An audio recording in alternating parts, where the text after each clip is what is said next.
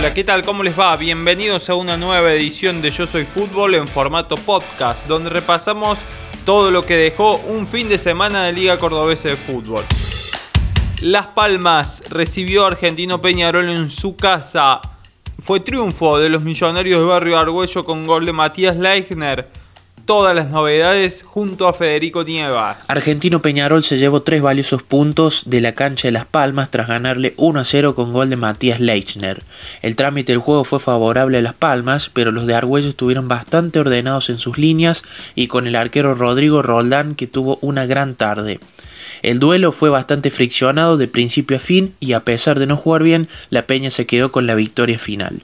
Hablamos luego del encuentro con el mediocampista argentino Peñarol, Facundo Núñez. Eh, yo creo que fuimos determinantes, por eso nos llevamos los tres puntos. Creo que supimos aprovechar la pelota cuando la tuvimos, supimos manejarla y a la hora de ser agresivo lo hicimos en la marca, ¿no? Yo creo que por eso nos llevamos los tres puntos de acá. Por otro lado, Universitario empató con Belgrano 1 a 1. El Poli dubó para la U, Heredia para Belgrano. Por otro lado, Instituto recibió a Escuela Presidente Roca. En la cancha de la Liga Cordobesa de Fútbol fue triunfo para el Panza Negra 2 a 1. El gol para Instituto Monje, en tanto Heredia en dos oportunidades marcó para el Panza Negra. Lo cuenta este partido Nicolás Prado. Los Panza Negra derrotaron a la Gloria. Escuela Presidente Roca se impuso este instituto en un partido parejo, trabado y con pocas ocasiones de gol. Pero las pocas que tuvo, el día de escuela las mandó a guardar para darle el triunfo a lo de Barrio Rivadavia. Federico Heredia nos decía esto al finalizar el partido. Estamos con Federico Heredia, la figura del partido en el triunfo de escuela. Fede, ¿cómo te sentiste? Partido duro, la verdad. Rival duro, él juegan bien, son rápidos, sabemos los partidos siempre son complicados. pero bueno, con actitud creo que sacamos adelante un partido durísimo y nos llevamos los tres puntos a casa. Gracias a Dios. Por otro lado, en camino a 60 cuadras, Camioneros venció 3 a 0 a Atlético Carlos Paz, Jiménez en dos oportunidades y el Tobiano Orellano para la victoria del conjunto verde. Duelo de azules en Chacra de la Merced, Libertad venció 3 a 2 al Deportivo Atalaya, Peralta, Villarreal y Maldonado para Libertad, Agüero y Lima para el Deportivo Atalaya. Amsurba que no pudo en su cancha ahí en la ruta 9 cerca de Ciudad de Mis Sueños y perdió contra Junior por 2 a 0. Rodríguez y Ceballos los goles de la GPJ. San Lorenzo venció al Almirante Brown con un gol en contra. Lamentablemente, el turco se lleva la victoria. Triunfo de San Lorenzo sobre Almirante Brown por un tanto contra cero. Luego una semana dura por el doloroso fallecimiento de su presidente, Enrique Nicolás, San Lorenzo se enfrentaba de local con Almirante Brown, uno de los equipos que pelea arriba por la punta. El partido en sí fue un ida y vuelta, pero en una de esas jugadas llega un descuido de la defensa del Almirante y llega el único gol del encuentro a favor del Santo. Desafortunadamente, gol en contra del 4 Fabio Acuña. La figura del partido fue el arquero de San Lorenzo Ignacio Heredia, donde tuvo atajadas claves para mantener la valla a cero. A continuación, escucharemos declaraciones del capitán de San Lorenzo, Fernando Montenegro. La verdad que un partido durísimo, sabíamos que era un rival que tiene grandísimos nombres, tiene jugador importante por toda la línea. Nosotros por ahí somos un equipo que tiene muchos chicos, entonces sabemos que, la única forma de ganar era tener un equipo ordenado, está muy compacto y bueno, el equipo se vio, yo creo que todos lo vieron, que es un equipo muy, muy metido, muy concentrado.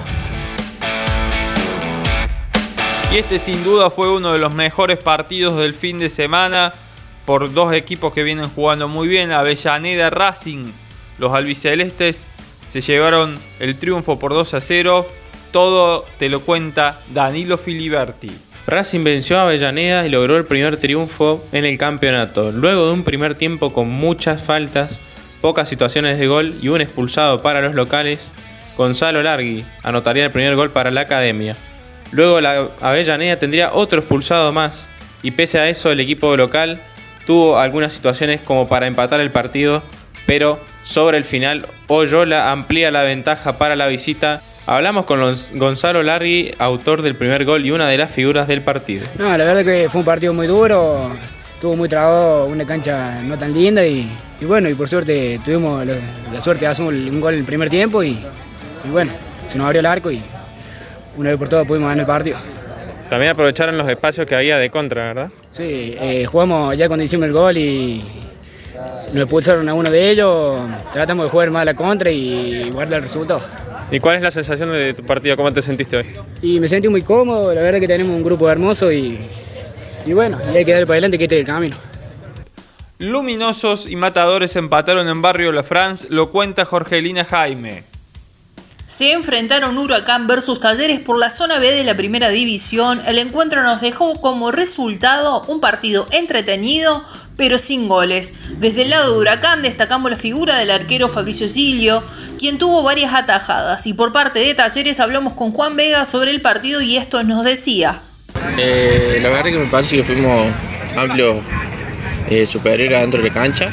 Eh, me parece que dominamos en todas las fases del juego. Este, me parece que ellos propusieron muy poco, ¿no? Y creo que merecemos un poquito más. El Naranja no pudo con Barrio Parque y perdió 2 a 1. Los goles para Unión San Vicente, el local, fue Burrueco, el autor. Martínez y Camps para Barrio Parque, para el conjunto de la avenida Lagunilla. El informe de Jeremías Bazano. En un partido muy complicado, Barrio Parque venció por 2 a 1 a Unión San Vicente de visitante. Desde el pitazo inicial del árbitro, se supo que el encuentro iba a ser muy friccionado, el viento fue el gran protagonista en las dos mitades. El conjunto verde logró imponerse desde temprano, lo que le dio cierto alivio para lo que sería el complemento del encuentro. A 10 minutos de finalizar la primera etapa, Unión amagó con empatar el encuentro tras varias llegadas al área rival, pero imprecisas a la hora de finalizar.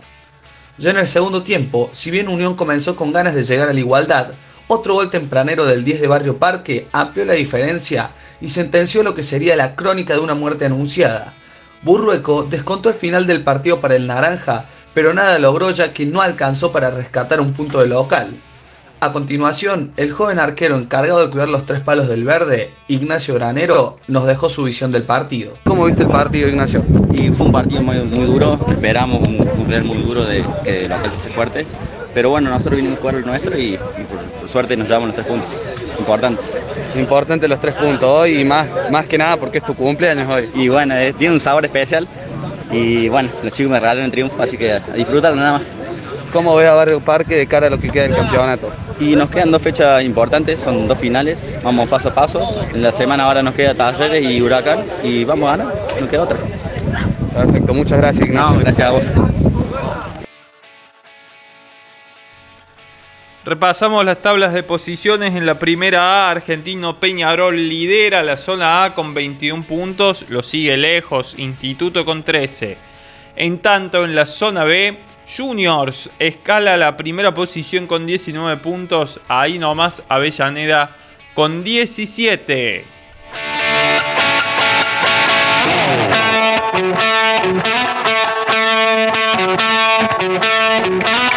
Repasamos ahora los resultados de la primera B, también la octava fecha de este certamen.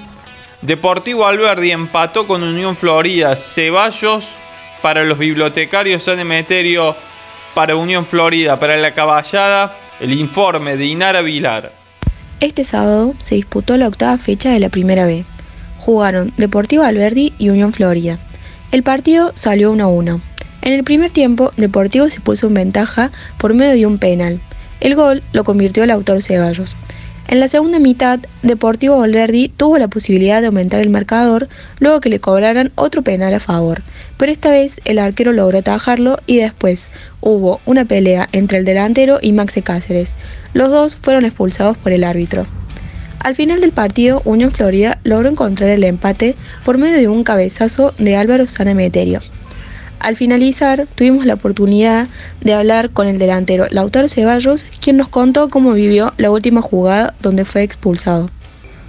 Bueno, eh, en la jugada en la que me echaron, eh, yo voy a partir penal, lo, lo y el, arquero me viene a buscar y me dice, es un cagón, viste que te lo iba a atajar y ahí nos pechamos y, y el árbitro nos sacó roja los dos.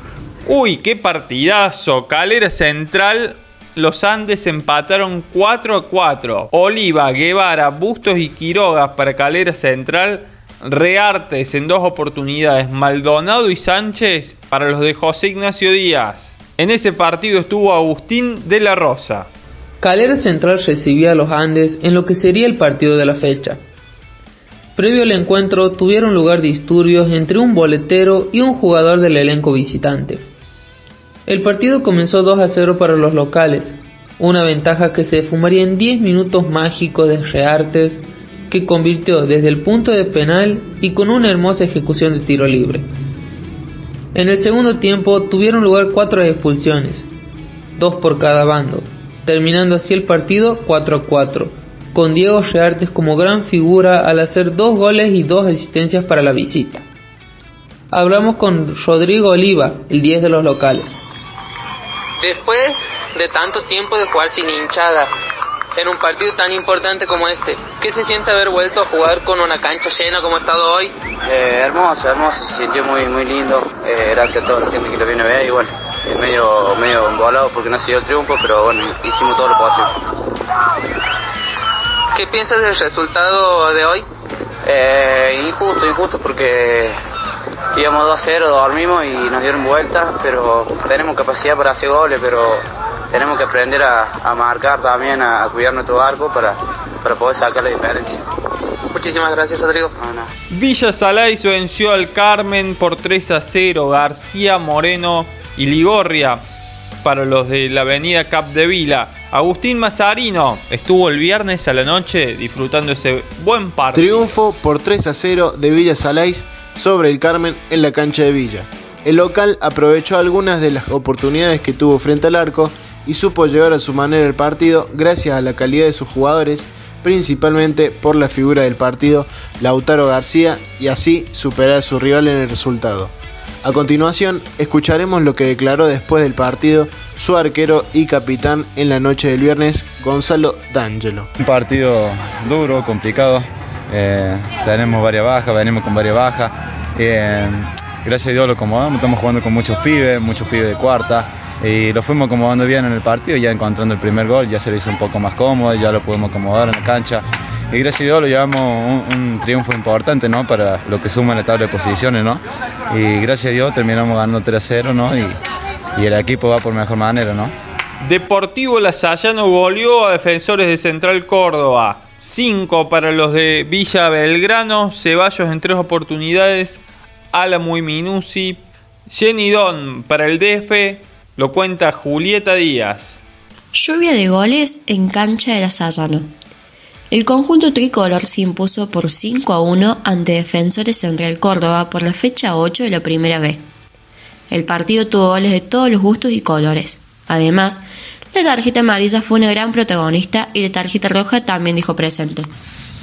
Bueno, la verdad es que estamos eh, bien en el grupo, eh, venimos trabajando bien, estamos bien físicamente y bueno, partido tras partido nos vamos confiando un poco más con la pelota y se nos vienen dando los resultados. Hoy se nos abrió el arco, que el partido pasado tuvimos muchas chances y no podíamos concretar. Y bueno, como siempre digo, vamos partido tras partido. Bueno, Bellavista y All Boys en quizás la mancha negra de este fin de semana por los hechos de violencia que se han viralizado en todo el país. Bellavista venció 4-1 All Boys, Mariño, el goleador verde, con 3 Mont y Montenegro, Barroso para los albos de Barrio Rosedal. Defensores juveniles y Civi empataron Maldonado para el DF, Ávila para los de Barrio Ituzaingó. Deportivo Norte y Deportivo Banfield también empataron 2 a 2. Juncos y, Juncos y Oroná para el merengue. Manzano y Martínez para el club de la autopista Rosario. La Flores empató 0 a 0 con Independiente de Carlos Paz. Estuvo Agustín Mazarico en ese partido. Por último, Villa Siburu empató 1 a 1 con Juvenil de Barrio Comercial. Barcia para los de Villa Siburu. Correa para la Juve. En tanto, Medea venció por 2 a 1 a la Unión. Salas y Tarraga para los Pastores. Ruiz para la Unión.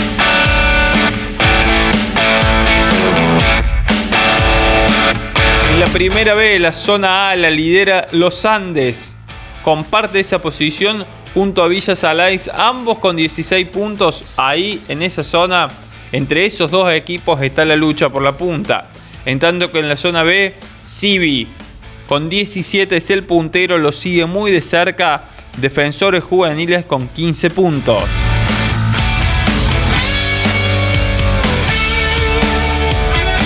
Gracias por acompañarnos en una nueva edición de Yo Soy Fútbol.